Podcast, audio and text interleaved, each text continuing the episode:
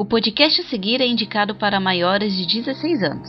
Recomendamos que, caso você seja menor, peça para seus pais autorização antes de prosseguir. Cenários, personagens e histórias são fictícios e qualquer semelhança com a realidade é mera coincidência.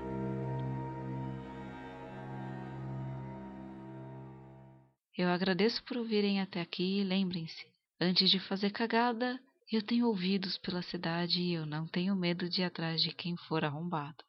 Boa noite.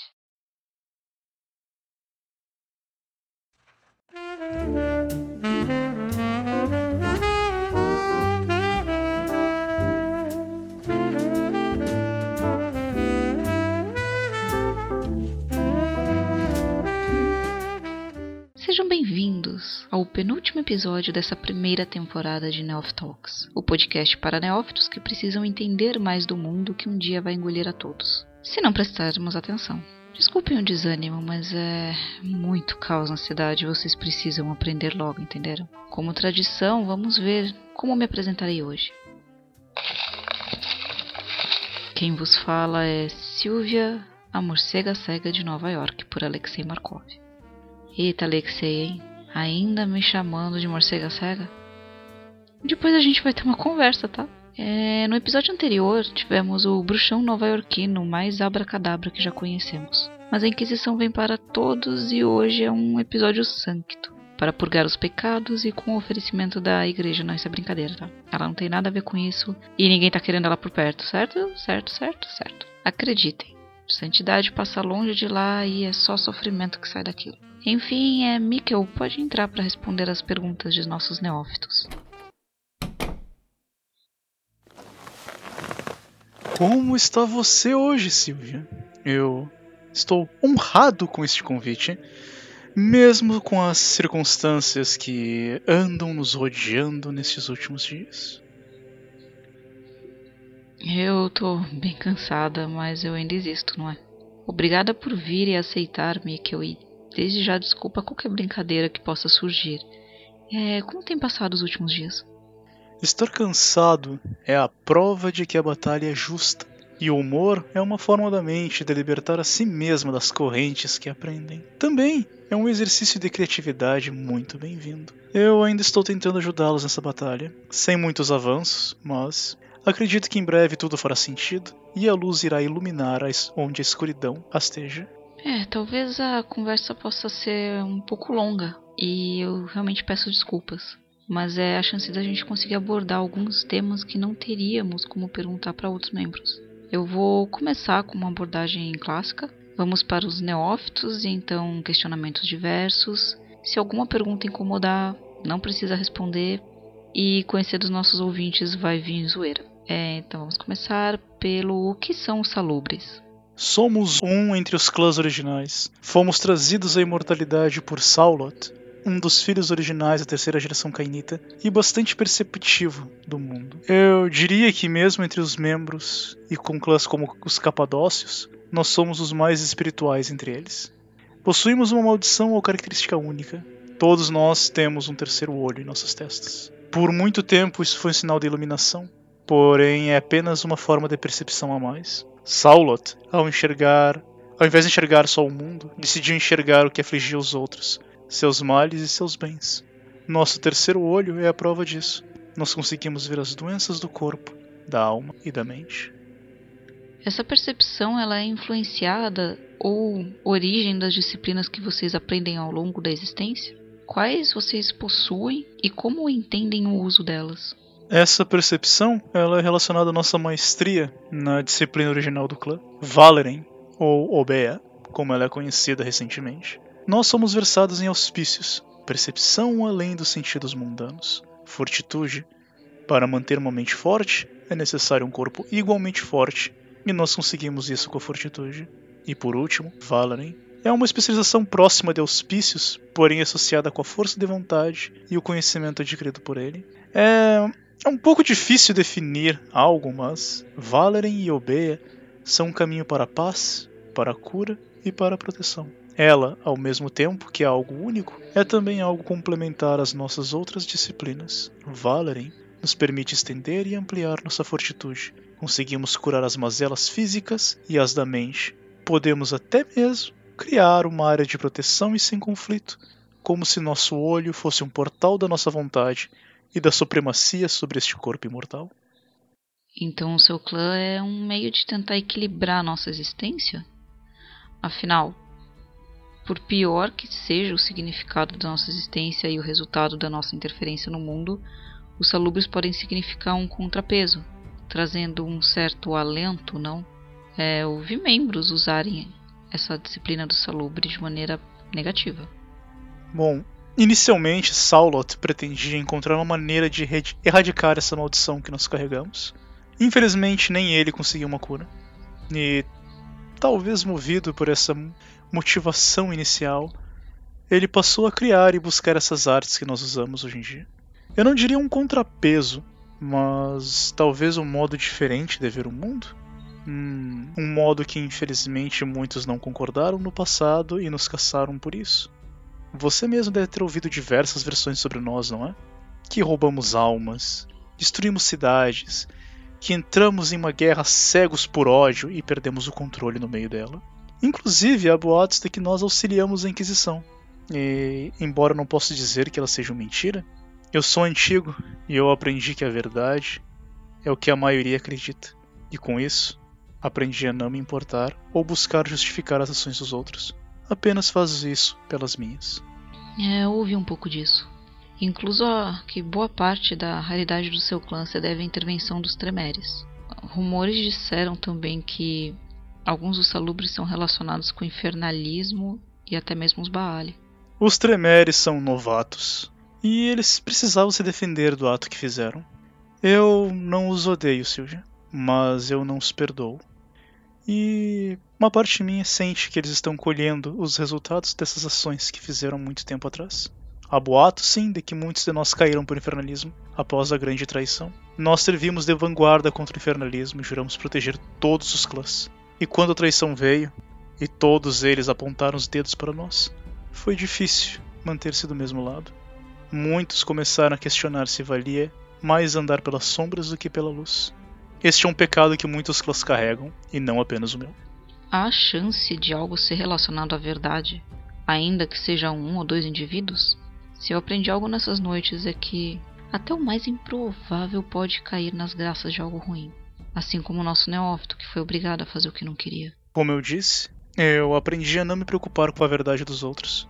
Diziam que até mesmo o mais santo dos homens um dia teve que andar pelas sombras. E eu penso de maneira similar. Mas onde houve um ou outro indivíduo corrupto, geralmente é o suficiente para apontarem os dedos por medo. Cartago assustou muitos os membros, e não os culpo por isso. Eu ouvi histórias de Cartago e eu sinto que era uma saída melhor do que o que a gente vive hoje. É, Mikkel, eu sei que os antigos evitam falar sobre suas origens, mas eu queria saber como que foi o seu primeiro dia após o seu abraço. Para isso, é bom que eu conte um pouco da minha história inteira como mortal. Eu era um jovem e filho de um mascate rico. Sempre senti que minha existência era vazia, mesmo vendo meu pai mostrando que o dinheiro é uma necessidade. Acabei encontrando um homem que passava pela cidade junto com seu grupo de monges. Eles pretendiam fundar uma abadia nas colinas próximas de onde eu morava, e embora a procissão deles tenha passado pela noite, havia um ar sagrado neles. Essa sensação foi algo que eu nunca havia sentido. Eles possuíam tão pouco e pareciam mais ricos que todos os amigos de meu pai. Questionei meu pai quanto a isso e fui deserdado e abandonado. Quem me aceitou sem nem pestanejar e sem indagar quem eu era foram justamente os monges da abadia. Ao verem meu fervor e interesse pela busca escolástica e pela meditação, acabei abraçado após anos de vida monástica. Meu senhor sempre me tratou de maneira diferente dos demais monges. Ele dizia que eu possuía um futuro diferente, que como alguém que veio de fora, eu poderia ajudar a abadia como contato, que eu não deveria raspar minha cabeça, pois já era puro o suficiente da minha maneira. Após o abraço, eu me senti diferente. Coisas pareciam mais claras e distintas. Meu senhor me ensinou como me alimentar sem necessitar de sangue, algo que eu sempre me senti mal por fazer. Nós nos alimentamos de energia vital e o sangue é a forma mais fácil de obter acesso a ela. Somos parasitas, porém podemos auxiliar os vivos.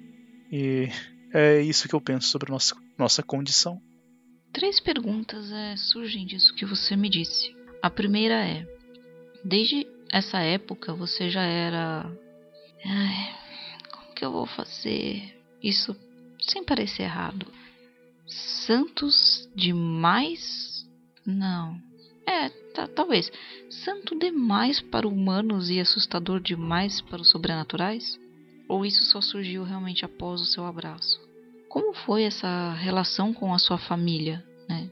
Depois de virar vampiro? E a mais importante, como assim se alimentar sem sede de sangue? o meu senhor dizia que havia algo diferente em mim. Uma centelha de algo divino. Eu, infelizmente ou felizmente, nunca vi mais meu pai. Porém, eu visitava minha mãe com presentes. Um dos maiores ofícios da vida monástica consistia em arquitetura e arte. Eu acabei fazendo umas esculturas para ela. Minha mãe foi quem me ensinou que eu devia me entregar e aprender o que podia com o mundo, que eu não devia ficar preso. Foi realmente triste acompanhar o fim dela, enquanto eu me mantive o mesmo, igual. Ela me chamava de milagre. Acompanhei meus irmãos de longe e seus filhos, até o momento que parei de pensar que devia ser um pastor da humanidade e aceitei meu posto como observador e corretor de alguns crimes dela. Então, sim, eu já era santo demais para humanos, como você disse. E sobre a sua outra pergunta, imagino que eu já respondi também a parte da relação da minha família após o abraço. E para a última, sim. Com Valer e um estudo feito no Oriente, Saulot aprendeu a se alimentar da respiração dos vivos. Esse processo ainda os deixa cansados como o beijo, porém é menos nocivo à saúde dos mesmos, e muito mais discreto. Vale ressaltar também que nós temos uma outra maldição. Nós só podemos beber sangue daqueles que nos permitem. Então isso ajuda muito a existência do nosso clã. Como uma amante de estudos sobre a nossa condição, eu realmente queria entender e aprender um pouco mais sobre isso. Pode ser uma maneira mais até sustentável para evitar a quebra da máscara. Mesmo que não se alimente de sangue, eu queria entender então como que é o, o processo de caça para o senhor. Como acha ou sugere que as pessoas caçem de um jeito mais saudável entre os neófitos? Não caçar sempre é a minha resposta. Impacte positivamente a vida dos mortais e eles irão lhe ajudar. Generosidade e confiança trazem generosidade e confiança. Sei que é utópico, mas é como eu imagino e como me alimento. Com a idade, eu criei uma necessidade diferente de alimentação. Em alguns momentos, eu peço sangue de Zasha, pois apenas a viteia dos membros me nutre da mesma forma. Eu, infelizmente, sou assolado pela fome dos anciões. Eu ando pelas ruas, me alimentando dos suspiros e respirações do mundo, quando não posso ter o sangue de Zash, e eu sinto o peso de cada um que absorvo. Mas o senhor concorda que sem o seu conhecimento é impossível não caçar? É difícil você confiar em todos e isso é bem arriscado ainda. Toda condição ela vem com sofrimento e martírio até a iluminação. É difícil confiar e ser de confiança, porém é a caçada que traz o maior dos estigmas da nossa condição. Nós nunca seremos aceitos enquanto nos enxergarmos como predadores e os mortais se virem como nossas presas. Por isso, eu posso sugerir o uso do que chamam de rebanho. Em minha época, eu chamava de companheiros. Tá, entendi o ponto. É, então eu acho que é isso. Façam amigos de confiança que possam te entender e assim você tem um alimento sem ser forçado e de. Querendo ou não. É realmente de dupla confiança, porque você sabe que vai vir um sangue saudável se você conhece a pessoa. Então, próximo ponto, eu perguntaria Mikkel. Sobre a besta, como os salubres e o senhor lidam com ela? A besta, ela é uma mácula, uma prova de que por mais humanos nós tentemos ser, sempre haverá algo profano em nós é um resquício que eu acredito ser da própria humanidade. Até mesmo os humanos possuem essa sensação, e é isso que eventualmente os desvia do caminho certo. Eu prefiro controlar a minha através de disciplina, autocontrole e meditação. Manter a calma e o controle da minha mente é necessário. Uma mente forte carrega um corpo forte. É interessante esse pensamento. É como se a nossa condição aflorasse nossos sentimentos ao ponto do lado primal se destacar e fugir do controle? Mas como que isso seria explicado naqueles que passaram a seguir trilhas de iluminação? Para mim, Silvia, por mais monstruosos que eles tentem ser, mais próximos da humanidade eles eventualmente chegam. Entenda, o humano busca não ser o humano, e essa busca em ser a não ser é o que define a própria humanidade. Ela é um conjunto de ações para pertencer a um grupo ou justificar suas ações. Quanto mais eu vivo mais eu percebo que elas são apenas uma mentira, ou uma maneira diferente de cultivar uma parte humana de si mesmos.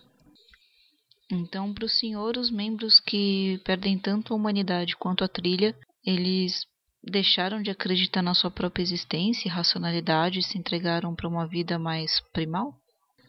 Exatamente. Eles são o que nós podemos chamar de inumanos. Enquanto chegarmos a um cogito ergo sum, nós não somos os monstros, mesmo que façamos atos hediondos e monstruosos. Para mim, o sabá e sua crença no monstruoso é o que todas as religiões são. Um grupo de fanatismo tentando buscar uma filosofia impossível e da pior maneira possível. Eu vou abrir aqui a parte de perguntas do público antes de entrar em outro tipo de pergunta. O neófito que se identifica por Asuras perguntou sobre animais. Animais podem ser transformados em vampiros? Se sim, os vampiros são os senhores desses animais, certo? Eles mantêm a confiança com seu mestre por livre vontade ou podem se voltar contra eles? Pergunta curiosa, mas se eu bem me recordo, eu acredito que animais não podem ser abraçados. O espírito deles é puro demais para a maldição que nós carregamos em nossa veia. Eles podem ser amaldiçoados como carniçais, até onde eu lembro, e desde que não sejam forçados por uso de animalismo, eu tenho todas as razões para acreditar que eles sigam os seus mestres por sua própria vontade, sua própria índole. Minha senhora comentou sobre não abraçar, mas a ideia dela era sobre eles não serem humanos para se diferenciarem do lado animalesco e logo viveriam agressivos e irracionais. Como uma usuária de animalismo, eu evito obrigar ao máximo todos aqueles que eu protejo e convivo. Geralmente o que eu faço é transformar o líder da colônia em carniçal e oferecer abrigo, segurança, alimento, tanto para ele quanto para a família. E assim todos que são aliados é, passam a lidar com um líder mais forte e capaz de proteger todos na natureza. Acaba sendo realmente econômico, porque me evita ter que ficar caçando para alimentar ele sempre com sangue, ou acabar usando bastante meu rebanho em excesso. Sem contar que eu acho que também é saudável para eles não terem tanto, né, tantos animais com, com contato com sangue, com a nossa VT. É, atualmente, eu acho que eu conto com cerca de 200 deles na minha residência. São 200 morcegos, mais alguns outros animais. E poucos deles realmente são carniçais. Mas, bom, bora para a próxima pergunta que vem do. Olha ele, ornitogato chamado Rodrigo, de novo. É, o, o terceiro olho do salubre sempre surge na testa? Quantos deles poderiam existir se não fossem quase um mito? É um nome bastante peculiar o dele, não? então, é. Respondendo à pergunta do senhor ornitogato chamado Rodrigo, nós sempre possuímos o terceiro olho na testa. Saulot se dava a proximidade disso a conceitos como chakras e iluminação nós antigamente fomos tão numerosos quanto todos os outros clãs. Alguns de nós receberam uma maldição dos Tremere para impedir o abraço, outros o fazem por piedade. Eu, particularmente, não abraçaria outra cria exatamente por isso. Me parte o coração trazer uma nova existência a esse mundo, e ainda mais com a nossa maldição. Então quer dizer que boa parte da situação de existirem pouco salubre é pelo impedimento dos Tremere? Em parte, ela é uma restrição que foi acordada entre a Camarilla e eles. Eles temem que nós roubemos as almas de todos o secto, ou que alguns entre nós ainda tenham ideias vingativas contra a traição. Eu os entendo. Hum. A autopreservação é algo realmente importante.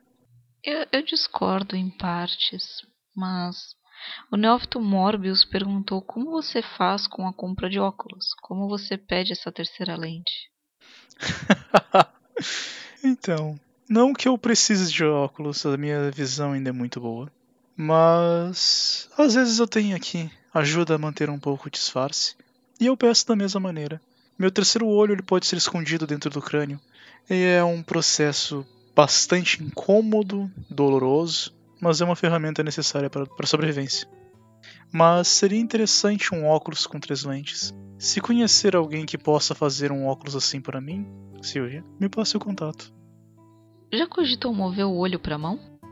é uma boa ideia, mas eu particularmente eu gosto do misticismo sobre os chakras e o que ele representa. E eu também fico imaginando o quão incômodo seria usar a palma de mão ou camisas com ele por lá. A necessidade, se precisar, pode me chamar. É, próxima pergunta. A Hurone. Como os salubres se disfarçam entre os demais? E se eles possuem é, habilidades de curandeiro de Saulot ainda? Eu creio que a segunda pergunta o senhor respondeu previamente. E eu acho também que eu já devo ter respondido um pouco da primeira pergunta do Sr. Aroroni, previamente. Mas nós usamos diversos artifícios, desde esconder nossas auras, fingir pertencer a outros clãs. Entre os humanos, nossa disciplina-chave, Valorin, foi dividida entre três diferentes trilhas: Guerreiro, Vigia e Curandeiro. Na trilha do Guerreiro, temos habilidades relacionadas ao controle de dor e precisão marcial. Na trilha do Vigia, temos habilidades relacionadas ao controle de atenção e discrição. Na trilha do Curandeiro, habilidades relacionadas à proteção e cura. Alguns usavam muito a trilha do Vigia para andar e ser ignorados na sociedade, um efeito até bem similar à ofuscação. Interessantíssima essa trilha do Vigia. Cada dia mais eu me interesso pelo conhecimento do Salubre.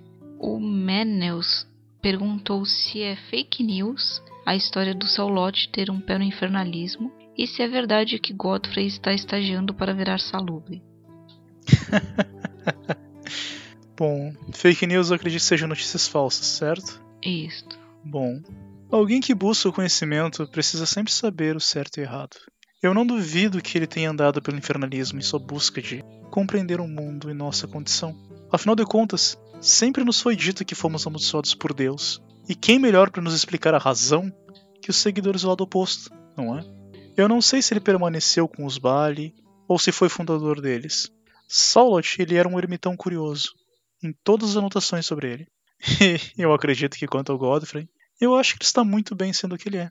Um Bruhá orgulhoso de seu clã e um companheiro valoroso. Os Salubre não existem mais. São uma relíquia de um passado triste e um lembrete para os novos clãs que habitam as noites. Além do senhor, eu conheci outros dois salubres e foi uma experiência e tanto. Até porque eu gosto muito do, do pouco que eu conheci e eu realmente acho que seria bom termos mais de vocês por aí. A próxima pergunta vem de Klebs, que questiona o porquê do olho e qual sua representação. Você mencionou sobre chakras, mas existem outras possíveis explicações sobre isso? Eu, na minha não vida, encontrei um fragmento bem curioso. Eu lembro que foi na época de 1300, aproximadamente. Estava eu traduzindo alguns tomos a pedido de um malcaviano, e um deles mencionava uma coisa muito curiosa. Saulot havia curado a loucura de Malcave, o original, que devia ser incurável, mesmo que por um certo período, e que para sobreviver à jornada árdua até a esse processo de cura, Saulot acabou criando uma visão para o centro de si mesmo, uma âncora de retorno para o seu eu. Isso veio a se tornar o nosso olho, a prova de que nosso Criador viu a cura para tudo, a prova de que nós sabemos o que há além, que um de nós viu o mundo como realmente é, uma marca e um lembrete. A última pergunta é do nosso amado Godfrey. É obrigada por participar, mesmo que com esse excesso de autocorretor e palavras estranhamente impróprias no meio da frase. Eu acho que o que você quis perguntar é: o que você considera ser o centro da sua fé? Qual o segredo ou motivação por trás dela? Querido Godfrey, essa é uma pergunta bastante curiosa e algo que estranhamente tu já sabes da resposta. O segredo da fé é não possuir nada.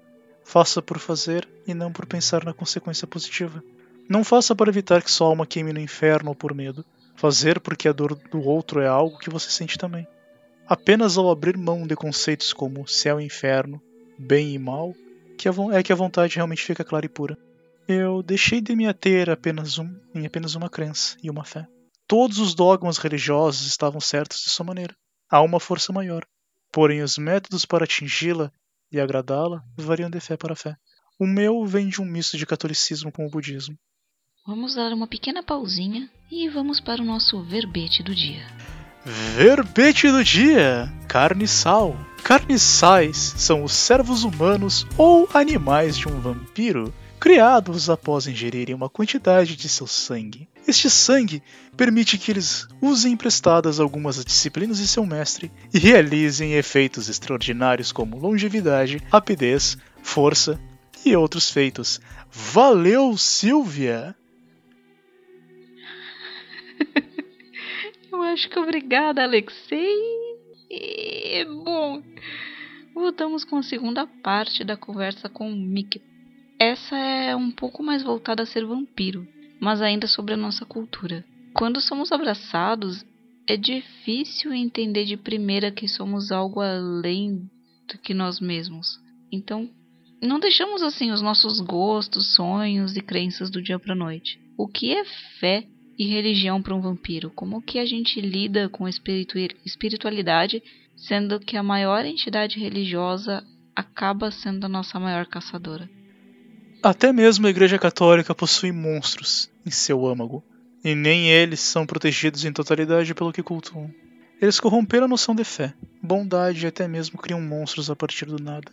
Nós somos seres amaldiçoados e exatamente por isso somos perseguidos com facilidade. Porém, até mesmo errado, pode entrar em penitência e conseguir uma existência confortável com os poderes acima.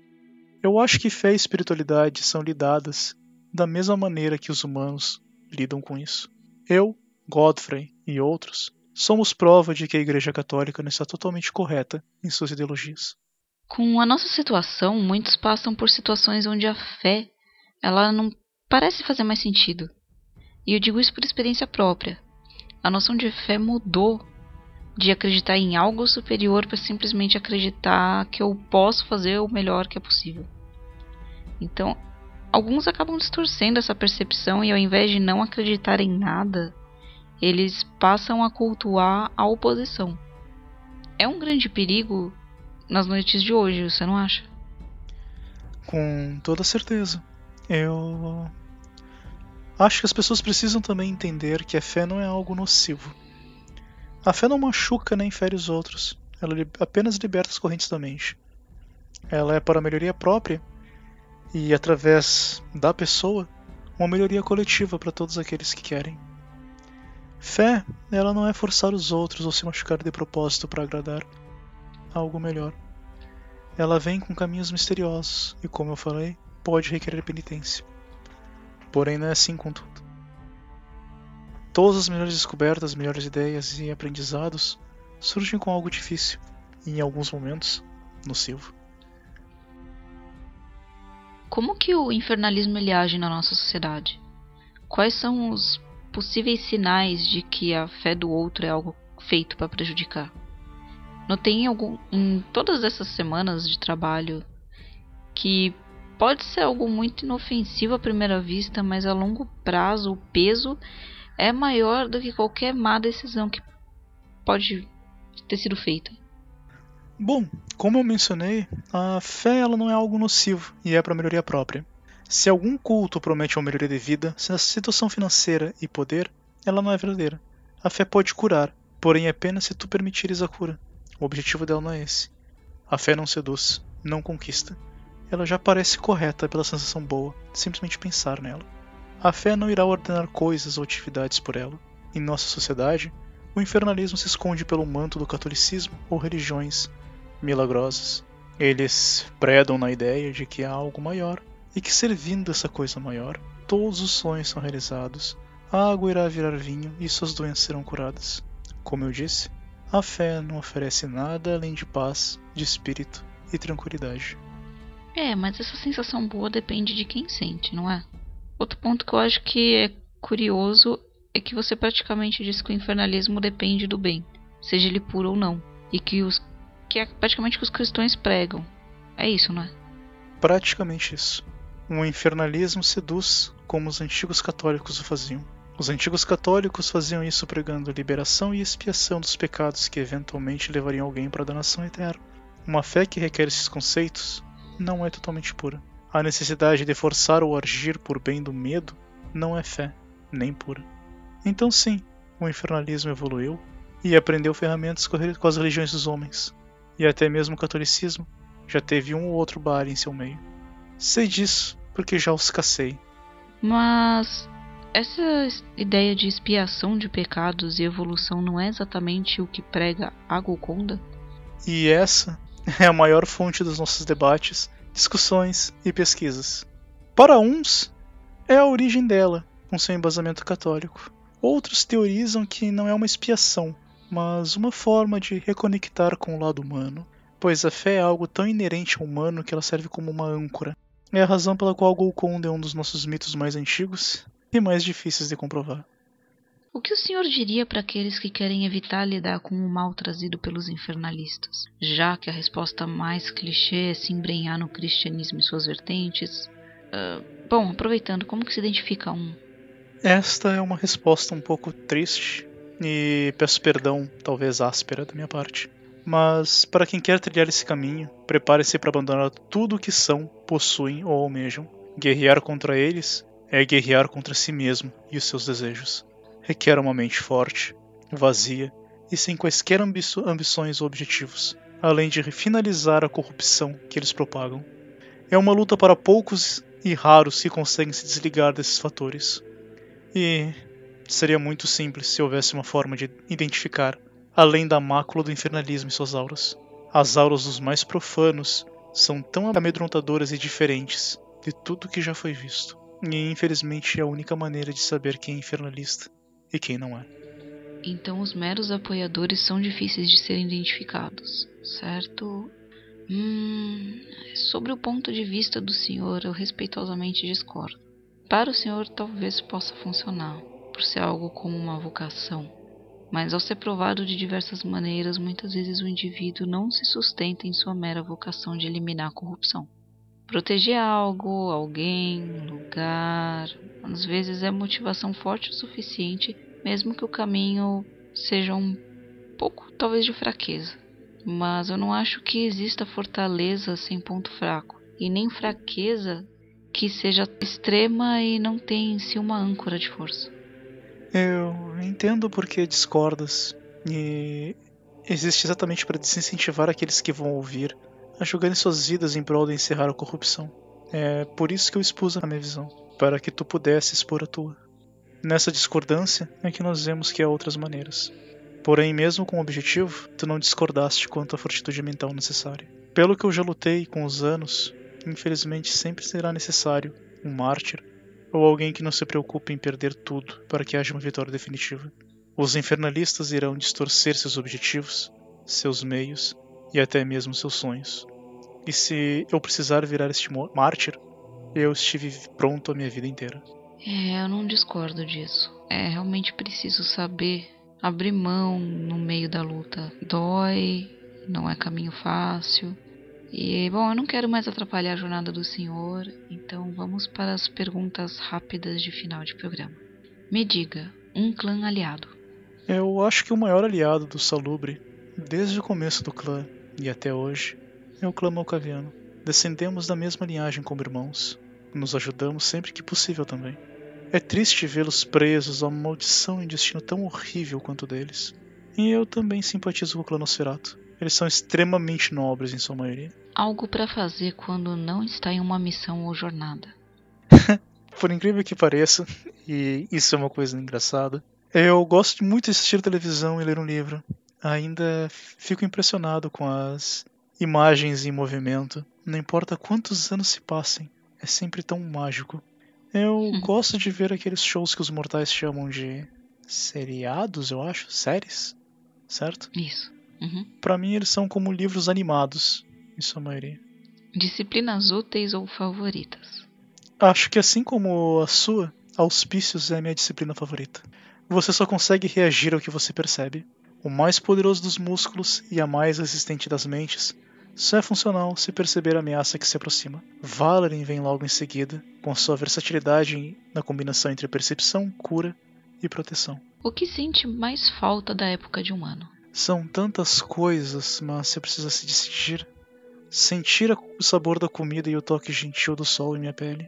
Em certas partes, envelhecer e deixar herdeiros, sem uma maldição que os traga sofrimento. Deve ser interessante saber que você tem uma data de validade, não acha? Tem horas que eu acho que você e o Adam adorariam conversar sem brigas de secto. Ah, se pudesse escolher outro clã, qual que escolheria? Seja ou pelo clã em si ou pela disciplina. O Sr. Adam parece alguém bastante gentil, mesmo que o secto não o permita ser. Seria bem interessante conversar com ele. Eu adoraria, inclusive. E sobre o clã, eu não acho que eu escolheria, escolheria outra. Por mais trágica que seja a minha jornada, eu gosto de quem eu sou. Ela me lembra de que eu existi, mesmo com sofrimento. Quando o senhor quiser, é só me avisar. Ele geralmente fica pelo jardim aí. É só aparecer, eu acho. Na verdade, né, eu tenho que pedir licença para os habitantes da casa, porque sabe como que é, né? Medo. Eles ainda vão aprender a lidar com esse medo primal. Mas indo em frente, para o senhor, o que é máscara? A máscara, para mim, é uma maneira de viver entre os mortais e entender a humanidade. Não é uma ferramenta de sobrevivência, muito menos uma arma para caça. Para mim, ela é um lembrete de que, mesmo sendo que eu sou, eu ainda posso andar entre eles e vê-los vivendo. É gratificante.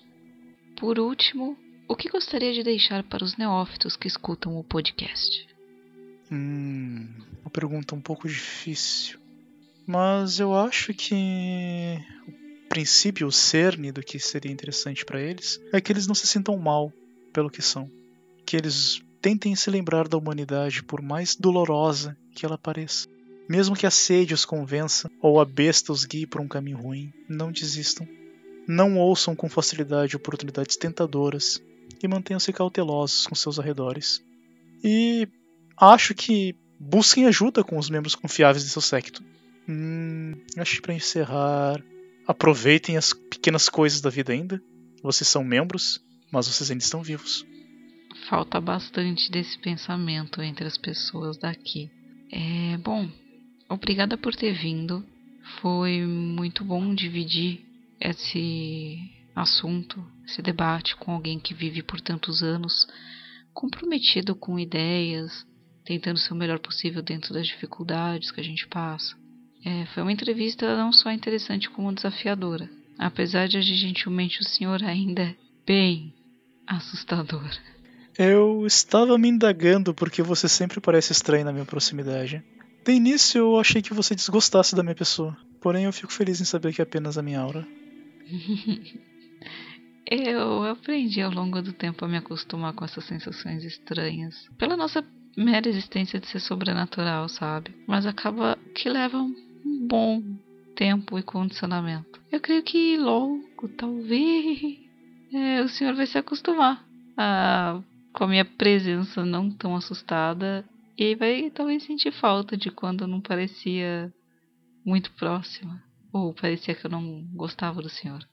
Mas sim, essa essa aura de fé que o senhor exala é um pouco incômoda e até que me avisaram que a fé para muitos que vivem aqui do outro lado também é assustadora. Mas eu realmente gosto muito do senhor, mesmo. Eu diria que também gosto muito da sua companhia, apesar de sentir pena em vê-la trilhando essa jornada em busca da segurança da cidade. Infelizmente, isso só está acontecendo porque me faltou o poder para encerrar esse problema de maneira rápida. E quanto a isso, eu peço desculpas a todos que estão ouvindo. E eu sinceramente espero ser convidado mais vezes para entrevistas assim. São bem divertidas. Eu vou chamar. Talvez o senhor se arrependa disso, tá? Mas momentos de, de dificuldade, eles são um ponto necessário para fazer essa sociedade parar de brigar por vestido e fofoca. Então, em parte, eu não vejo nenhum problema. É, como eu te disse, não há mal absoluto porque até ele pode fazer algo bom mesmo que ele não queira isso. Eu fico extremamente feliz que tu vejas essas coisas dessa maneira. Mais uma vez, é uma honra estar aqui com, contigo e com os nossos. Eu devo chamar de espectadores, telespectadores, ouvintes? Ouvintes. Ok, com os nossos ouvintes. E eu fico feliz também de poder pelo menos ensinar uma coisa para os membros nova-iorquinos. E eu gostaria que eles conversassem mais comigo. É um tanto quanto triste ficar solitário nas reuniões do Elise. Ou acabar não sendo convidado para algumas delas. Hum, da minha parte, o senhor pode aparecer, até porque é engraçado ver neófito com medo. Às vezes é bom, eles aprendem que nem tudo é fácil de lidar. Eu acho bem bonitinho isso. Até porque eu já fui assim. E. Bom, eu posso perturbar o senhor uma vez ou outra se quiser. Como eu disse, vai se arrepender disso. Eu ficaria extremamente feliz com isso.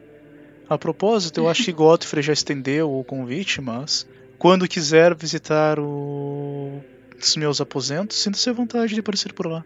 Ultimamente só fica a Zasha por, cuidando do local. Às vezes Godfrey está por lá, é um local. Vendo o seu, o seu é muito mais modesto, mas eu tento sempre manter limpinho e bonito. Ah, definitivamente eu não quantifico a casa dos outros por tamanho ou aparência. Mas o que importa para mim é como você é recebido nela. E é isso que torna o local querido ou não. Quanto a isso, então, sempre serás muito bem-vindo. Eu agradeço o convite e este foi mais um Neof Talks. O próximo será com Aharon. Eu agradeço por ouvirem até aqui e lembrem-se, antes de fazer cagada, eu tenho ouvidos pela cidade e eu não tenho medo de ir atrás de quem for arrombado. Boa noite. Boa noite, membros, e ouçam bem esse aviso deste membro de Nova York. Silvia sabe muito bem o que fala.